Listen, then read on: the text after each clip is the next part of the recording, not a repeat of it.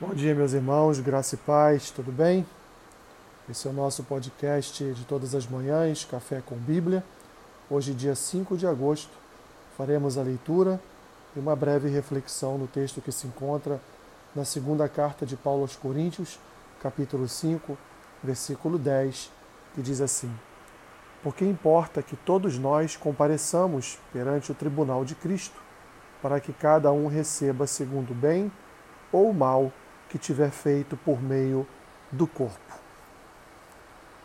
Normalmente, meus irmãos, quando nós estamos no tribunal, estamos ali porque ou pleiteamos algum direito, ou nos foi gerado algum direito e, por consequência, o dever para outra pessoa que não foi que não foi resolvido, que não foi equacionado é, aqui na nossa relação social, então pleiteamos junto ao tribunal que o nosso direito seja, portanto, reparado.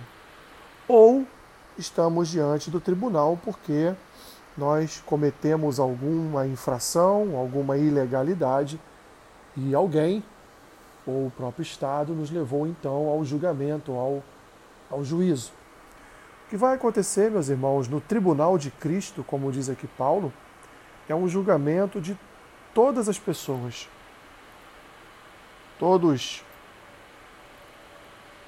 vivos ou mortos, quando Cristo voltar, passarão pelo tribunal, terão ali o julgamento das suas vidas, ali serão relacionadas as suas ações tudo que nós fizemos para o bem ou para o mal por meio deste corpo em que vivemos. Por isso, meus irmãos, que a nossa vida ela é importante no sentido de que nós devemos cuidar daquilo que fazemos, daquilo que falamos, até mesmo daquilo que pensamos, pois tudo isso será posto diante do tribunal de Cristo e ali então nós seremos julgados por nossas vidas aqui na terra.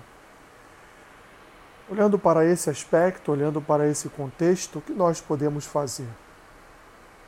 A quem podemos recorrer para, para que haja garantia de uma vida bem-sucedida no campo no campo das nossas ações, no campo da nossa relação, nossa relação social, no campo da nossa humanidade.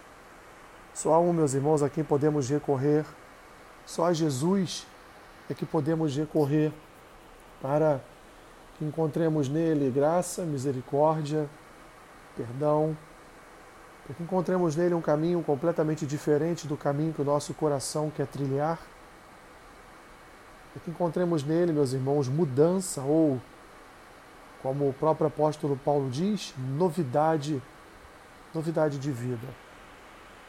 Assim não há outro caminho, não há outra direção, não há outro percurso, não há outro percurso a ser estabelecido, a ser planejado por cada um de nós, a não ser seguir a Cristo como ele mesmo diz, tomar a nossa cruz e seguir a ele, buscando buscando ter atenção com a sua palavra, buscando uma vida correta, mesmo sabendo, meus irmãos, que nós somos pecadores e devedores, devedores impagáveis de Deus, nós temos Cristo, que pagou pagou a nossa conta, que riscou ou rasgou o nosso escrito de dívida para com Deus. E, portanto, Ele é para nós o único caminho, o caminho que nos leva à santificação, o caminho que nos leva à libertação do nosso eu, o caminho que nos leva, meus irmãos, a de fato exercermos essa nova, nova identidade que nos foi otorgada pela presença do Espírito Santo em nossas vidas.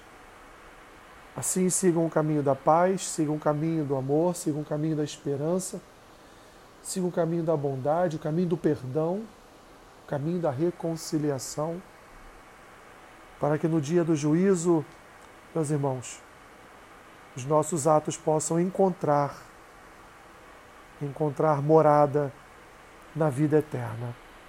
Pois assim será com cada um de nós, ninguém escapará do julgamento, do tribunal, do juízo divino.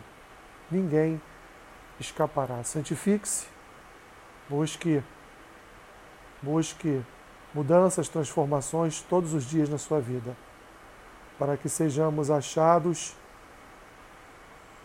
aprovados diante de Cristo no dia do seu julgamento.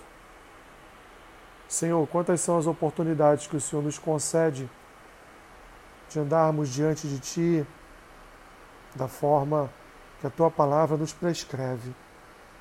Obrigado, Senhor, porque não somos enganados, não somos cegos, porque a Tua palavra tem nos dado visão, a Tua palavra tem aberto os nossos olhos, a Tua palavra tem iluminado os nossos corações.